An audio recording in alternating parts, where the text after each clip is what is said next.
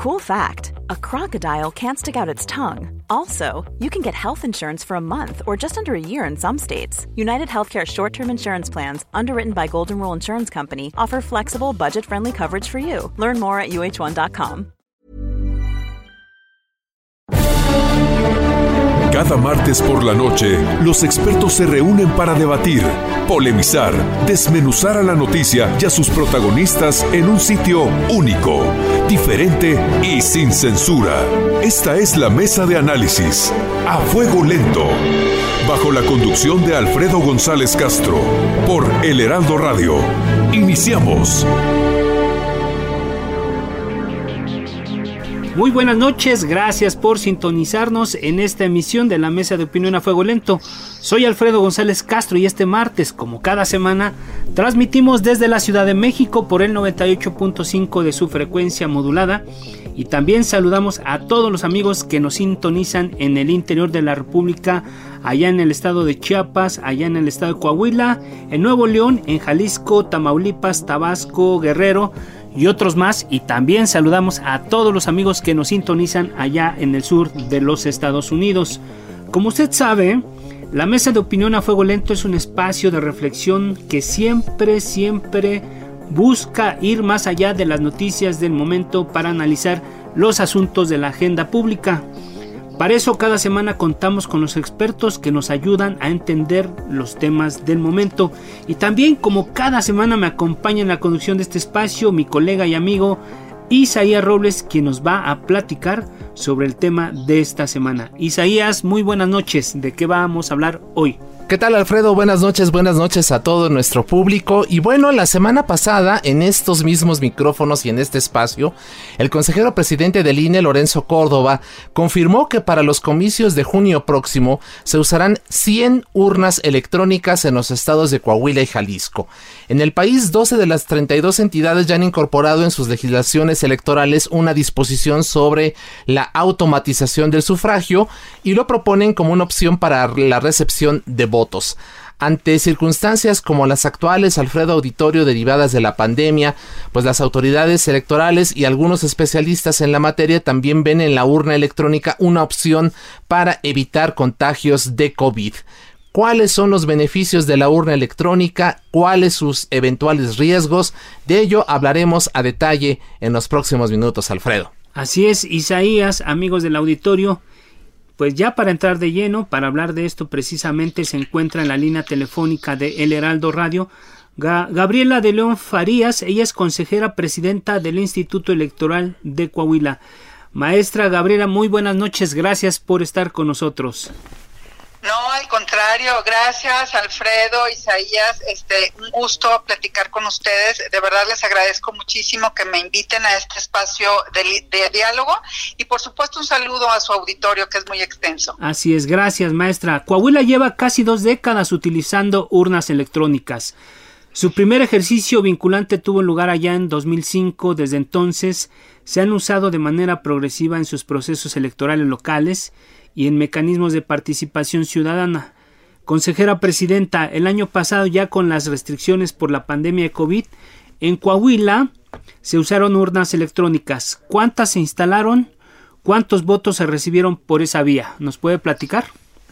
Claro que sí. Fíjate que eh, permítanme platicarles un poquito la historia. Efectivamente, tal y como lo eh, mencionas, Coahuila ha sido pionero en el uso y desarrollo de la urna electrónica. Las primeras eh, elecciones constitucionales en las que las utilizamos, bien lo dices, fue en 2005, pero también se utilizaron en 2008 y en 2009. y el año pasado, bueno, el Instituto Nacional Electoral, en coordinación con el IEC, pues determinó realizar un programa piloto en, un eh, ejercicio vinculante e instalaron 54 urnas electrónicas en 10 distritos electorales. Especialmente estaban ubicados en Saltillo, en Torreón y en eh, Monclova y Piedras Negras. Y bueno, la experiencia fue muy buena, la ciudadanía eh, aceptó esta tecnología eh, con mucha naturalidad, porque como les hemos platicado, bueno, ya tenemos décadas, dos décadas de estar precisamente en el desarrollo de estas tecnologías y la ciudadanía lo ve pues como un, un, paso más adelante al, en los procesos electorales. maestra de León, eh, una, la urna electrónica garantiza certeza, el voto secreto, la vigilancia, es decir, las reglas que deben aplicarse para las casillas convencionales. Sí, fíjate que este es un tema importantísimo y qué bueno que lo tocas. Eh, no se varía absolutamente nada del sistema de votación que está eh, establecido en la Ley eh, General de Instituciones y Procedimientos Electorales. la urna generalmente se tiende a confundir cuando ah, utilizamos la palabra electrónico, todo el mundo piensa en el Internet eh, y también piensan que esta tecnología pudiera estar eh, eh, transmitiendo datos o recibiendo datos del exterior. Pero esta es una tecnología que no utiliza el Internet. La urna electrónica es un sistema de votación presencial en la casilla, ¿sí? No se requiere más que luz eléctrica. Está desconectada de toda interferencia del, del, exterior, como por ejemplo Internet. No se pueden conectar tampoco cables de Ethernet, USB.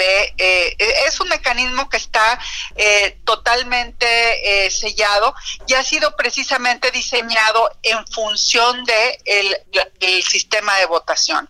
No interfiere tampoco con la lista nominal. Sí, es decir, no tiene cargada la lista nominal, sino que está totalmente aislado y lo único que hace es que, bueno, recaba el, el voto de manera electrónica, pero también emite un testigo de voto en físico que el ciudadano puede ver y puede garantizar eh, que eh, su voto fue agregado al partido político eh, de su elección o el candidato independiente de su elección. Y ese testigo físico no se lo lleva el ciudadano, sino que lo dejan ahí en la casilla y bueno, se pueden hacer compulsiones posteriores. Ok, de acuerdo a la experiencia que han tenido allá en Coahuila, maestra Gabriela de León, eh, ¿Cuáles serían las, las desventajas si es que tiene este, este método de votación? Pues mira, eh, yo le veo más ventajas que desventajas. Una de las eh, ventajas es que pues hay una un escrutinio y cómputo desde la casilla de manera inmediata. ¿Sí? En cuestión de segundos ya puedes tener el resultado. Y tú sabes que a, lo largo de los años, de los últimos años, pues se han venido eh, complejizando el escrutinio y cómputo desde la casilla, porque ahora hay muchos factores, eh, por ejemplo, en, el caso de la elección de aquí de Coahuila, pues va a haber coaliciones a nivel federal que no coinciden con las coaliciones locales, entonces la, ciudadanía se puede confundir a la hora de votar. Y la ventaja de la urna electrónica es precisamente eso, que evita el voto nulo por error, pero además simplifica el escrutinio y cómputo desde la casilla para las y los funcionarios de casilla. Y bueno, este, los resultados de la urna electrónica pueden estar llegando en minutos al, al PREP y bueno, eso eh, agiliza muchísimo. Además, bueno, tenemos el tema de la del uso de recursos públicos, ¿no? O sea, se, se, abaratan tremendamente las elecciones porque ya no hay que comprar papel, ya no hay que comprar este todo ese material electoral que está utilizándose en las casillas y, y, básicamente esas son las ventajas. Las desventajas, ¿cuáles serían? Bueno, que en ciertos sectores de la sociedad pues la, la ciudadanía a lo mejor no está tan familiarizada con los eh, procesos electorales eh, electrónicos o los procesos electrónicos y otra de las desventajas pues es la que siempre nos nos eh, enfrentamos los órganos electorales que es la desconfianza no yo creo que la ciudadanía ya tiene que pasar del discurso de la desconfianza al discurso de confiar en los, órganos electorales y confiar en los sistemas electorales que están propuestos. Maestra, perdón, el, Alfredo. Bueno, le comentábamos, maestra, que, que usted nos estaba diciendo hace unos minutos que esta urna no utiliza Internet. Por ende, pues no habría un riesgo de un ataque cibernético o de un fraude de por esta vía, por esta naturaleza, por la vía electrónica, ¿no? Así es, efectivamente no utiliza internet, es una caja cerrada, no hay posibilidades de que una persona desde el exterior le pueda conectar un USB o un Ethernet o algún dispositivo para eh, variar eh, los resultados.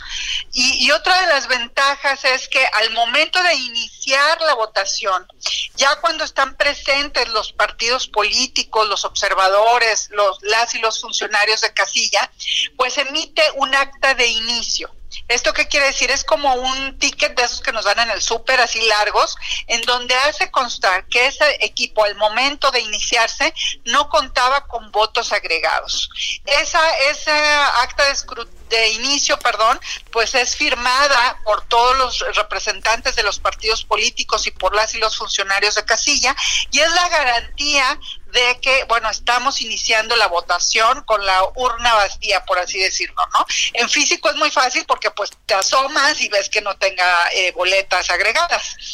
Eh, y bueno, precisamente la, la misma, el mismo procedimiento sucede al final se emite el acta de escrutinio y cómputo y, y, te dice exactamente cuántas personas votaron. Y esas personas tienen que coincidir con el número de personas que votaron en la lista nominal. Así es. Gracias, maestra. Eh, ya para ir cerrando, eh, el representante de, de Morena ante el INE, Sergio Gutiérrez Luna, impugnó ante el propio instituto el uso de estas urnas, argumentó que la decisión fue opaca. ¿Qué le respondería a usted que ya tuvo esta experiencia allá en la realidad, en los hechos allá en Coahuila? ¿Y a qué cree usted que le teme Morena por este asunto? Bueno, mira, eh, definitivamente siempre que hay una innovación, eh, eh, pues hay un temor, ¿no? sin embargo, creo que el temor también puede derivarse del desconocimiento. nosotros en el Instituto Electoral de Coahuila es una, una tecnología ya muy probada, ¿sí? No estamos eh, aventándonos con algo que no hayamos probado con anterioridad. Incluso los propios partidos políticos han utilizado esta tecnología para sus elecciones internas. Si nosotros revisamos un poco la historia del PAN a nivel nacional, el Instituto Electoral de Coahuila le ha ayudado, ha coadyuvado con el PAN, con el PRI, con algunos otros partidos políticos a desarrollar sus procesos democráticos internos. Yo invitaría, a, bueno, a todos en general a que eh, abramos un espacio de diálogo y de intercambio de información para poder conocer exactamente cuál es el sistema de votación a través de la urna electrónica, que le perdamos el miedo y además, bueno, que verifiquemos que no varía absolutamente en nada el sistema de votación que ya está establecido en la eh, Ley General de de instituciones y procedimientos electorales. Así es, para cerrar ya muy rápidamente, maestra Gabriela de León, este año no se renova la gubernatura, pero sí 38 alcaldías, 76 sindicaturas, 400 regidurías. ¿Cómo prevé usted los comicios allá en Coahuila? ¿Confía en la participación ciudadana? Sí, bueno, en Coahuila tenemos una larga historia de eh, desarrollo democrático. Aquí, bueno, ustedes saben que somos un pueblo de demócratas porque eh, queremos y, procuramos la democracia y lo demostramos el año pasado en donde hubo un, nivel de votación bastante aceptable pese a la pandemia. Y bueno, pues este, este proceso, bueno, así lo, lo vislumbro yo, eh, tranquilo, en paz y bueno, el, próximo 6 de junio las y los coahuilenses acudirán a las urnas a eh, pues elegir a quienes los van a representar en sus ayuntamientos con total tranquilidad y sobre todo pues con la información necesaria para hacer un voto razonable. Maestra Gabriela Delón Farías, presidenta del Instituto Electoral de Coahuila, gracias por conversar esta noche con nosotros y con nuestro público. No, al contrario, les agradezco mucho a ustedes, de verdad, gracias por el espacio para platicar acerca de estas tecnologías, eh, estas eh, innovaciones. Y, bueno, pues eh, si tienen alguna duda, algún comentario, alguna mesa de discusión, yo con todo gusto estoy abierta a compartirles información y sobre todo decirle a la gente, pues que no le tengamos miedo a estas innovaciones tecnológicas, que la verdad el único propósito que tienen es agilizar el escrutinio y cómputo desde la casilla y sobre todo abaratar las elecciones. Así es. Maestra, muchísimas gracias. Muy buenas noches. Estamos en contacto. Gracias. Hasta luego. Un abrazo. Continuamos. A Fuego Lento, Lento con Alfredo González Castro. Y ahora vamos con otro tema muy interesante, Isaías, amigos del auditorio. El asunto es que ya lo comentamos en esta primera entrevista, el representante de Morena ante el INE, Sergio Gutiérrez Luna, impugnó ante el propio instituto el uso de estas urnas electrónicas, argumentando que la decisión fue opaca. Y bueno, pues tenemos en la línea precisamente a Sergio Gutiérrez Luna. Sergio, gracias por tomar la llamada, diputado. Gracias por estar esta noche nuevamente con nosotros. Hola, ¿qué tal? Saludos a ti, a tu auditorio. Bien, pues Isaías, pues vamos a entrar de lleno con el diputado para que nos platique cómo fue, cómo fue, por qué impugnaste esta decisión del, del Consejo General, eh, diputado. Mira, te cuento, el tema eh, de debate más allá de si la urna electrónica sirve o no, el punto por el cual nosotros nos inconformamos e impugnamos esta decisión ante el Tribunal Electoral es porque la ley y la constitución establece cómo se debe de votar en las elecciones y todos sabemos cómo es eso. Vamos a la casilla, nos dan una boleta de papel, vamos a la mampara, tachamos la opción que deseamos, pasamos a la urna, la depositamos y luego los ciudadanos cuentan los votos. Eso es lo que establece la ley. Eso no se puede cambiar a menos que se reforme la ley. Lo que está haciendo el Instituto Nacional Electoral es algo indebido, porque ellos pretenden modificar la forma que durante décadas, por la que durante décadas se han emitido los votos, los sufragios, con un esquema que no está previsto en la legislación federal, que es el de la urna electrónica. Ellos argumentan que ya la usaron el año pasado en las elecciones locales en Hidalgo y en Coahuila. Sí, pero esas legislaciones locales sí prevén que se pueda votar por una electrónica. La legislación federal no contempla que se pueda votar por una electrónica. Entonces el debate es que eh, el INE no puede estar sustituyéndose a cada rato en la voluntad del legislador. El INE no es el poder legislativo, el INE solo se dedica a organizar elecciones. En todo caso, el debate de la pertinencia o no de la urna electrónica debe de darse en el poder legislativo, donde tanto los diputados federales como los senadores debatirán, decidirán y en su caso reformarán la ley para, si así lo determinan, implementar la urna electrónica.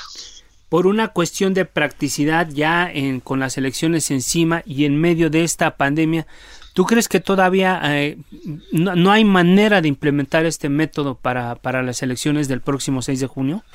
Ese es un segundo tema. En materia electoral hay que tener mucha certeza de los procesos. La confianza es lo más delicado de construir en los procesos electorales alrededor del mundo.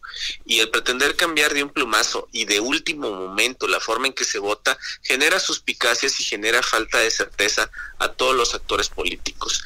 Es evidente que pudiéramos estar en la necesidad de evolucionar hacia otras formas de votación, pero yo además también tengo mis dudas porque han argumentado de que con esto, bueno, pues de alguna manera se estaría eh, ayudando a, generar condiciones de salud, sobre todo en este contexto de pandemia.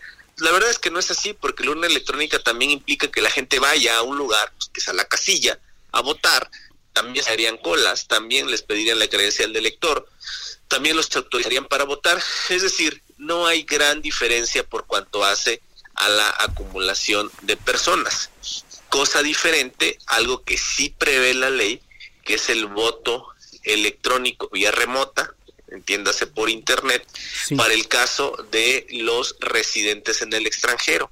Eso sí se puede implementar solo para el caso de los residentes en el extranjero. Eso sí lo prevé la ley.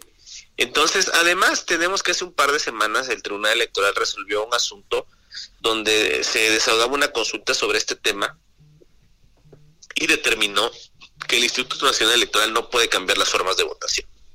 Eh, eh, diputado Gutiérrez Luna, le, le saluda Isaías Robles, muy buenas noches.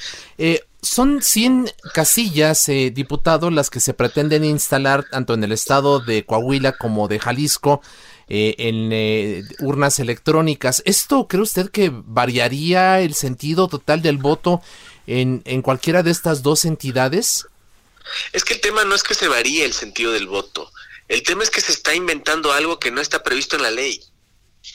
Es decir, el INE no puede inventar o crear una forma diversa de votación a la que se previó en la ley.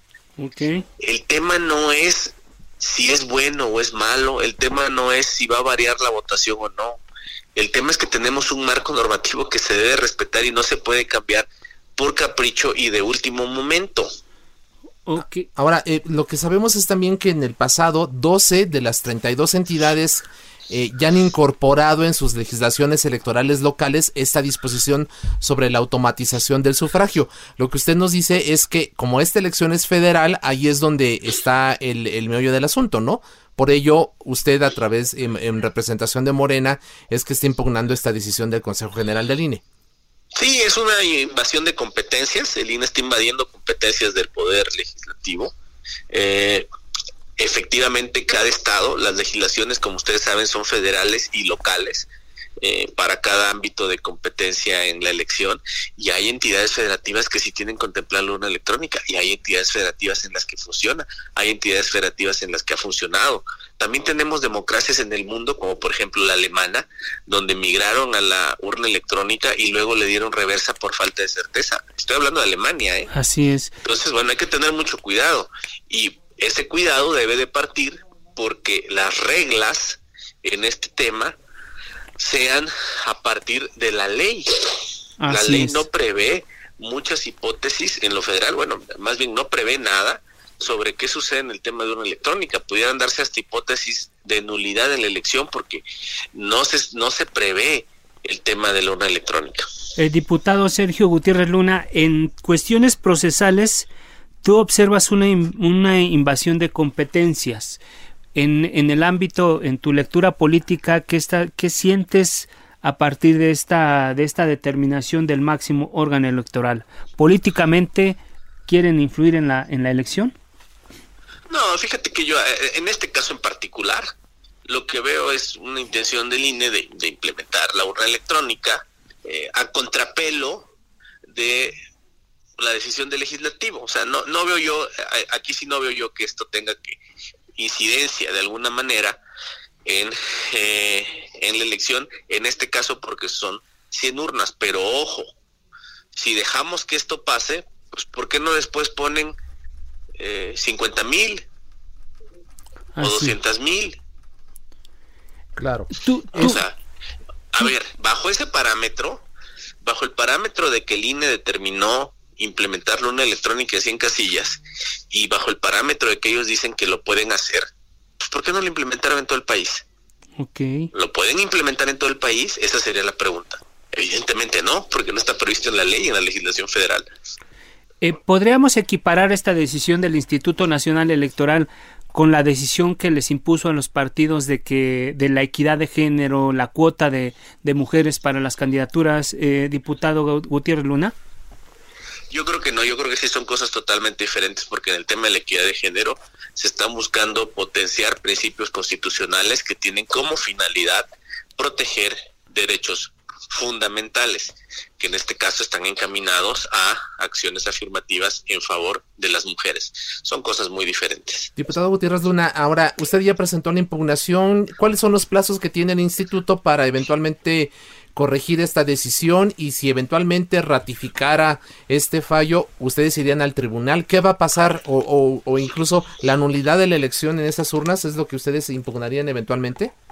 No, a ver, la impugnación es para que el Tribunal Electoral, la impugnación ahorita está en el Tribunal Electoral, revise este acuerdo del INE y determine si fue legal o no.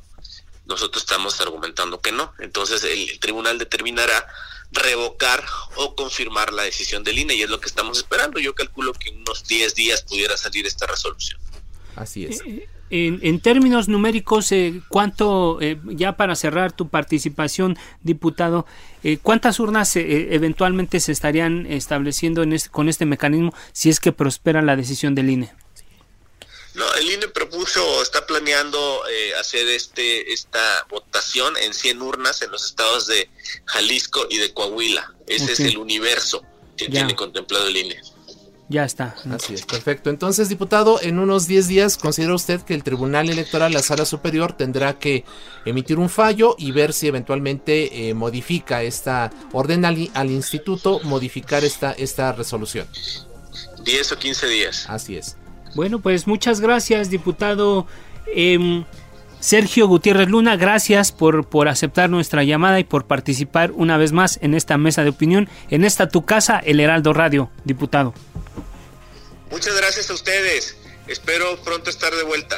Perfecto, muchas gracias, diputado. Vamos a hacer una pausa, Alfredo, y continuamos. Gracias.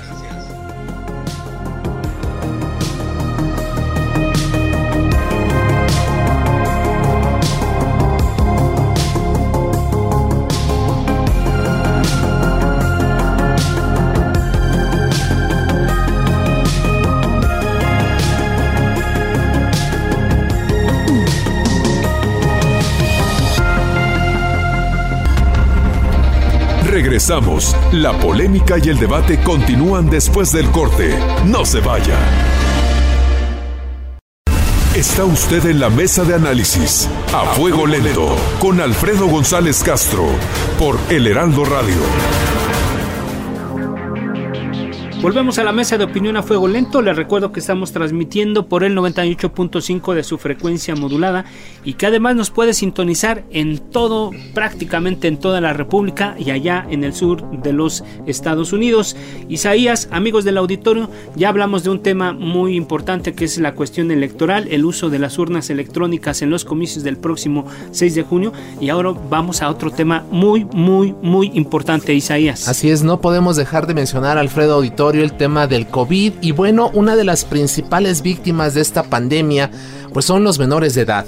De manera abrupta pues dejaron de ir a la escuela, de convivir con sus amigos y profesores, quedaron encerrados en sus casas sin poder socializar, sin siquiera poder salir a jugar a las calles, pero lo más difícil Alfredo Auditorio es que cientos o quizás miles de ellos eh, pues eh, por desgracia han tenido que sufrir lo que significa la pérdida de sus padres. El coronavirus eventualmente les ha arrebatado a sus padres o tutores y los ha dejado en condición de eh, orfandad. Así que para hablar de este doloroso convocamos a Juan Martín Pérez García. Él es director ejecutivo de Redim, la Red por los Derechos de la Infancia de México.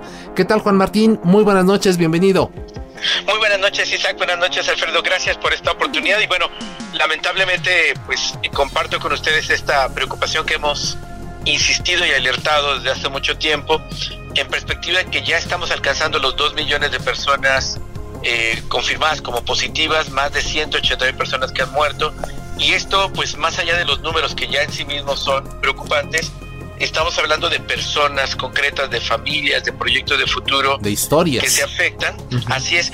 Y por ello tan importante el no perder de vista que los más afectados en esta pandemia siguen siendo los niños, las niñas, los adolescentes que han quedado además invisibles literalmente abandonados. Gracias Juan Martín y yo quiero preguntarte precisamente si hay datos oficiales ¿De cuántas niñas, niños y adolescentes han quedado huérfanos por la pandemia? ¿Tienen ustedes ya algún registro, alguna, alguna estimación, alguna estadística? ¿Cómo, ¿Cuál es el diagnóstico de esta situación en nuestra población? Lamentablemente, Alfredo, no hay datos oficiales. Hemos estado por meses persiguiendo al sistema eh, DIF nacional, el Sistema Nacional de Desarrollo Integral de la Familia, que es el responsable por ley de tener estos padrones tanto el padrón de niños y niñas que están en albergues, aquellos que están en posibilidad de ser adoptados, eh, los hijos de mujeres víctimas de feminicidio y claramente pues los eh, hijos e hijas de personas que han muerto por COVID. Eh, nos hemos reunido ya con el sistema DIF nacional después de muchos meses lo que nos dicen es que no tienen esa información y que encuentran difícil tenerla pronto. Lo que nos han dicho, lo que públicamente se conoce, que están ofreciendo las becas de 800 pesos a, a los niños y niñas que se acerquen, pero parte de lo que les conversamos a ellos y que hemos estado insistiendo es que hay una paradoja porque la orfandad por COVID deja a los niños y niñas jurídicamente en el limbo, porque ninguna otra persona podría ni siquiera solicitar este beneficio, estas becas, porque no tendrían el carácter de tutores legales. Para cualquier acto administrativo se requiere que firme el tutor legal. Cuando muere papá o mamá, pues entonces quedan en el limbo. Justo te iba a preguntar eso, Juan Martín. Eh, ¿Se sabe qué pasa con ellos? ¿Quedan a cargo de familiares o son remitidos a alguna institución de beneficencia? ¿Qué está pasando con, con esta población? Y más allá de, la estadística eh, oficial, ¿Qué, sienten ustedes? ¿Sí es un fenómeno que ha crecido significativamente? Sí, efectivamente, de hecho, eh, regresando nuevamente a este em, número tan alto de personas que han muerto y que se han contagiado, eh, estamos hablando ahorita de, de, orfandad COVID, pero tendríamos que multiplicarla por todas las personas que han muerto por enfermedades no atendidas, eh, precisamente porque los hospitales se concentraron en atender el tema COVID y han muerto muchas otras personas por temas renales, cáncer y otros. Entonces, el número de niños y niñas en orfandad es muy alto eh, claramente los, los datos o indicadores de mortalidad no los dan. Eh, lo que sigue siendo muy lamentable es que no tengamos una respuesta articulada del Estado, por un lado para tener datos, pero incluso considerando la dificultad de los datos en este momento, de tener dispositivos de acompañamiento a estos niños y niñas, porque efectivamente lo que suele ocurrir en la gran mayoría de los casos es que se van con una familia extensa, digamos, hasta tíos, abuelos y demás, Em, y eso ya es, eh, por, por supuesto, positivo porque es mejor que estén ahí que a que estén en una institución. Ahí tenemos un problema con instituciones porque por la dinámica de control sanitario no se está permitiendo que más niños y niñas lleguen a los albergues eh, por para evitar la, la concentración de personas. Entonces, ahora mismo no hay posibilidad ni siquiera que vayan a instituciones. Las alternativas de familia habría que ser acompañadas y supervisadas para evitar que sean lugares de riesgo o de violencia. Y el otro tema que lamentablemente acompaña a muchas familias que han perdido eh, algún familiar por COVID es la discriminación eh, y el estigma bajo el riesgo de que toda la familia esté contagiada o los niños y niñas también, y eso se ha traducido en discriminación, sobre todo en el mundo rural.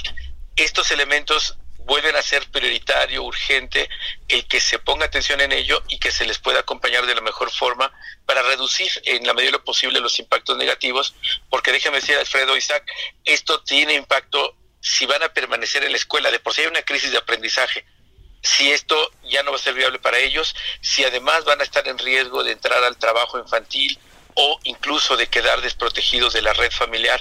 Eh, es muy, muy delicado lo que estamos viendo y por ello hemos estado alertando y llamando con urgencia a las autoridades a tener una respuesta, insistimos, articulada. Así es. Ya nos, nos has comentado, Juan Martín, que eh, ya han tenido reuniones con el DIF y que de plano les dicen que no tienen esa información.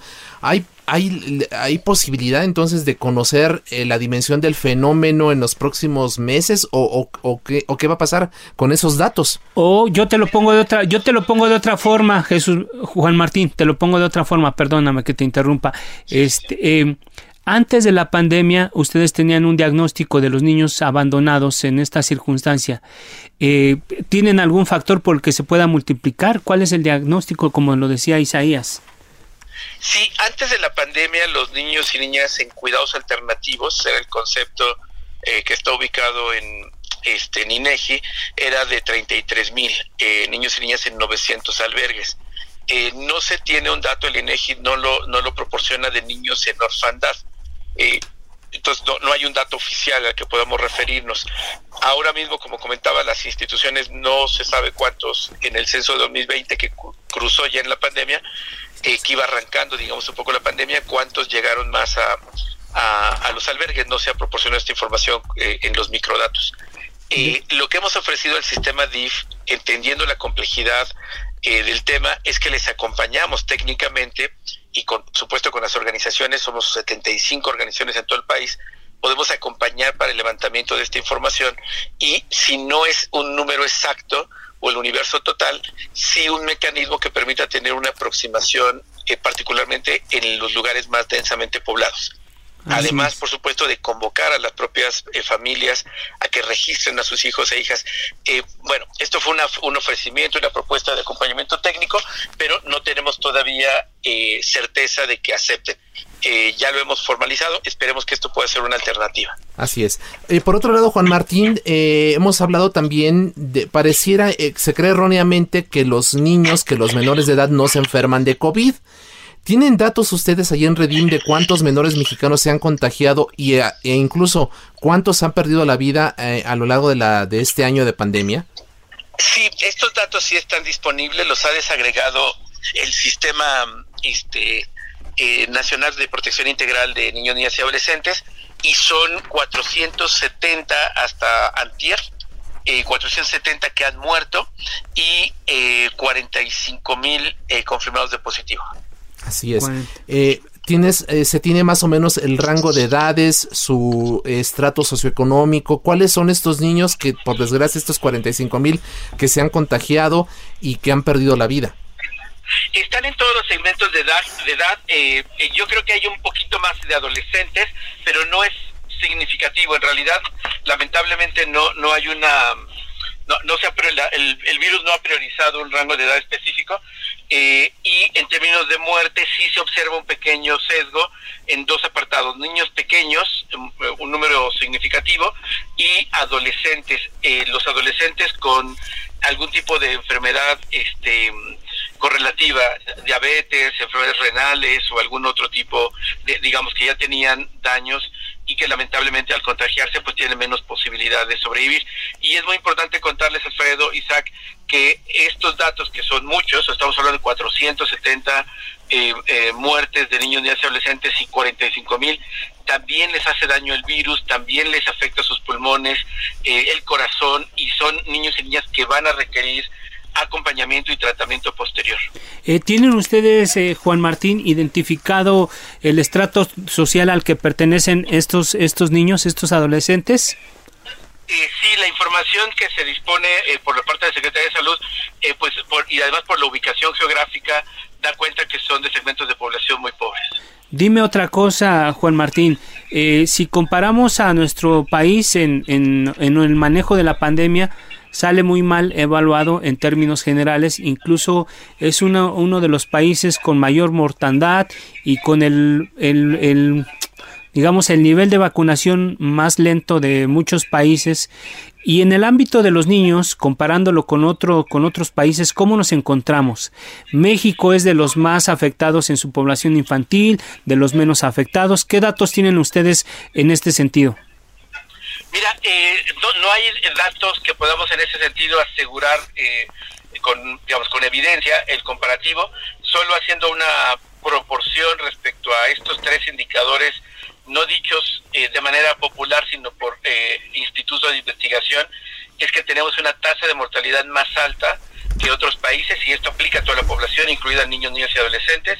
Tenemos también el, el digamos, el pésimo eh, último, penúltimo lugar de manejo de la pandemia. Se decidió equivocadamente no hacer pruebas de detección desde el inicio. Eh, se decidió equivocadamente no establecer medidas de confinamiento más contundentes. El cubreboca sigue siendo todavía debatido por el propio presidente, contraviniendo toda la literatura científica. Y todos esos elementos juegan para que pues tengamos como resultado una, eh, digamos, contagio generalizado, fuera de control y que al final eh, pues los niños y niñas eh, en una lógica de, vivienda de, viviendas hacinadas de dinámicas de pobreza, pues estén también expuestos a estos contagios. Ahora, eh, hablamos un poco al inicio, Juan Martín, de los efectos psicológicos que está causando en los niños eh, esta pandemia, ¿no? Que los ha obligado a quedarse en casa, a no socializar, a no tener contacto con sus maestros y con sus amigos de escuela. Es una generación que ha perdido su niñez, podríamos decirlo así. ¿Qué tan grave son este tipo de consecuencias ya de otra naturaleza, más allá del tema de los contagios y muertes eh, que, está causando justamente el COVID en, en nuestra niñez, en la niñez mexicana? Mira, quizás vale la pena citar al secretario general de Naciones Unidas, este, a Antonio Guterres, que ya en dos ocasiones ha señalado que estamos en la puerta de una catástrofe generacional. Así de, de cruda es esta um, dinámica. Es decir, ¿cómo, cómo logramos que se entienda que en la medida en que no se tomen eh, decisiones que puedan proteger a niños, niñas y adolescentes, les afectamos no solamente su salud física, sino también la emocional. Eh, se ha incrementado el, el tiempo en pantallas, se ha incrementado en el mundo adolescente la ansiedad, la depresión, eh, y claramente la afectación que viven todos los niños y niñas, pero particularmente los más pequeños, al no estar socializando, es que aquellos que ya tenían control de esfínteres lo perdieron. Los niños más pequeños no han logrado caminar o hablar porque no están socializando y la neurociencia nos explica que el desarrollo metabólico cognitivo en la niñez está directamente vinculado al movimiento.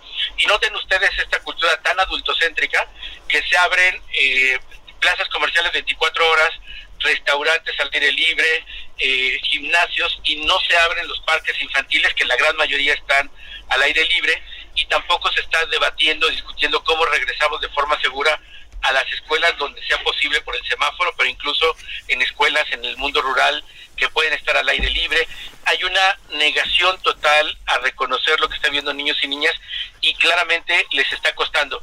Y redondear, o sea, no es que pierdan su niñez, lo que están teniendo es una niñez en una era COVID que es muy lamentable y que les va a afectar, tal y como dice Antonio Gutiérrez, con riesgo de perder el desarrollo de toda la generación.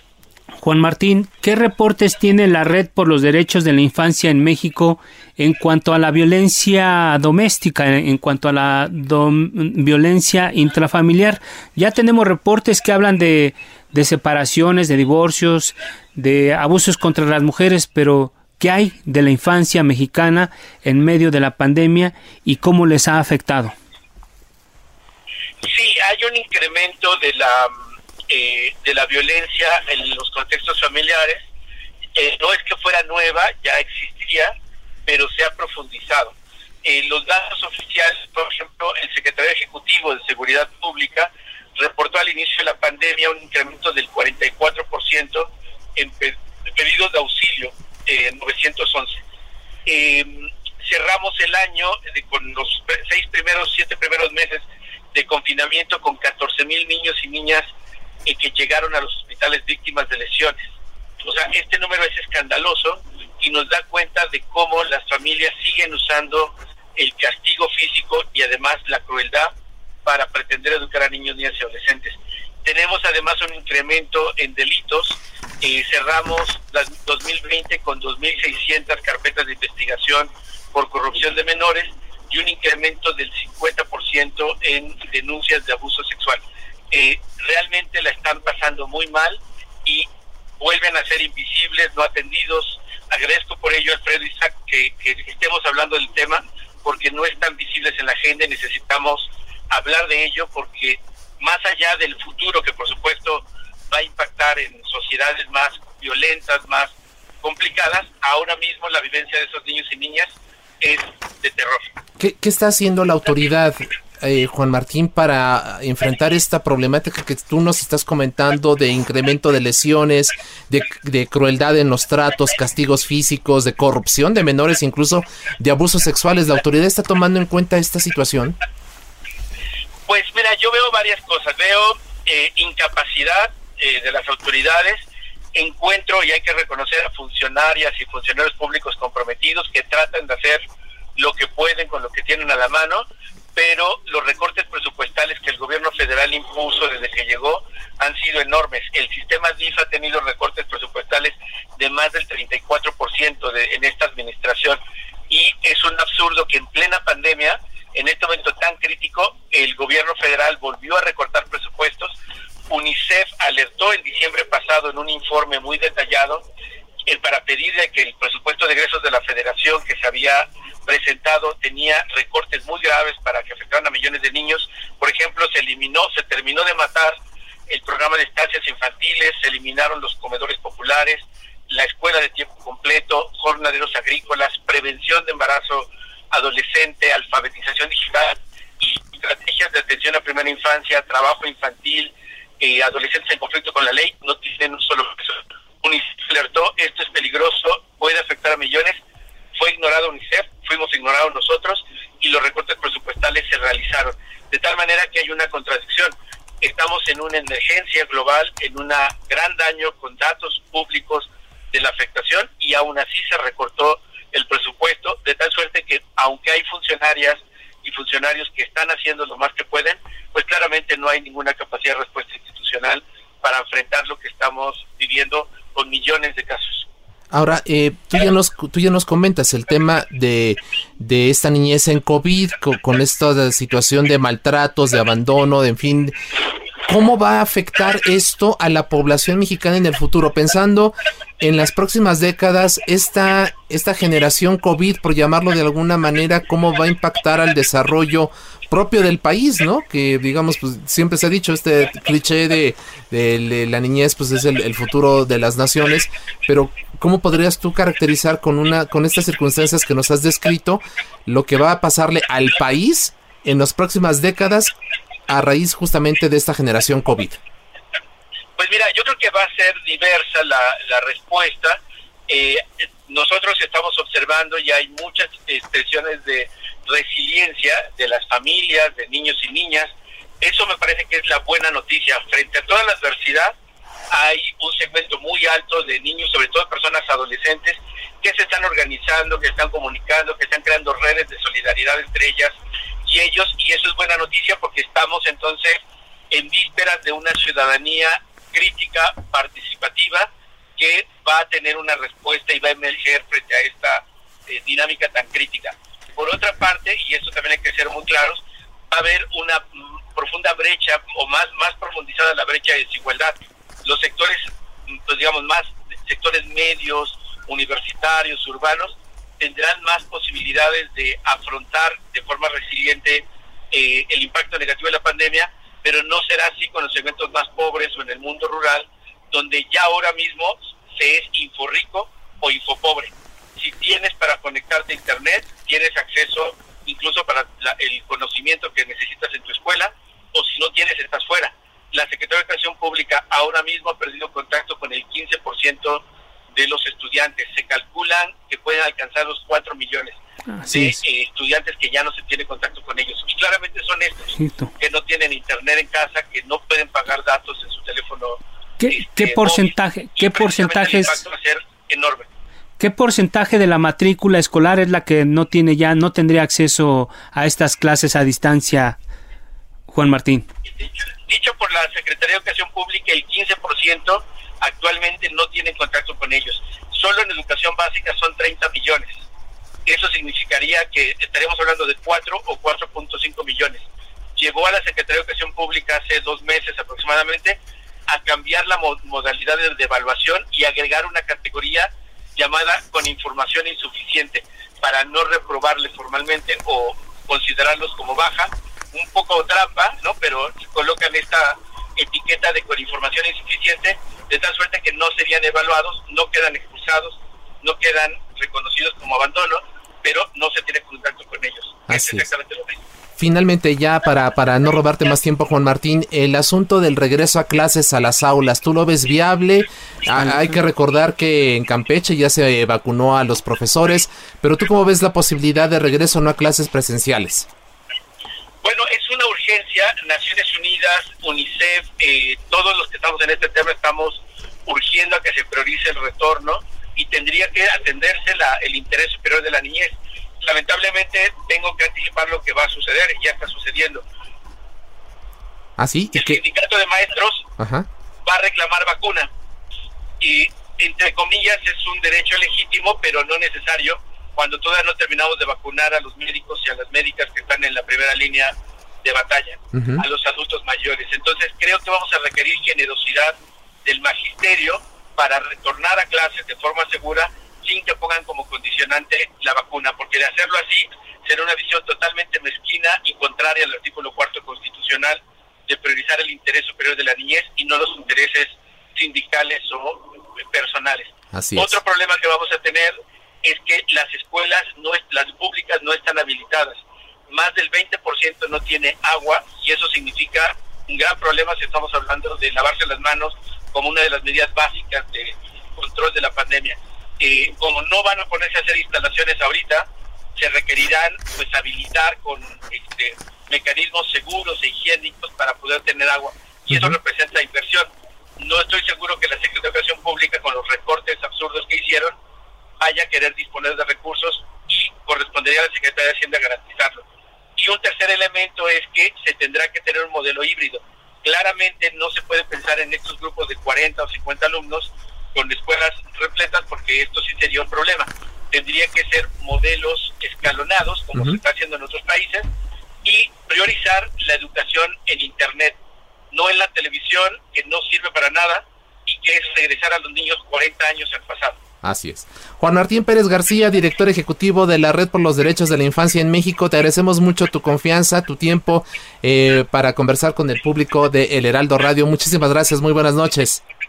Buenas noches y gracias, Alfredo Isaac. Buenas noches. Gracias, buenas noches. Ahí está Juan Martín Pérez Garrido. Muy importante el tema que, que nos comenta. Yo creo que hay que traerlo a la agenda pública, al análisis Isaías.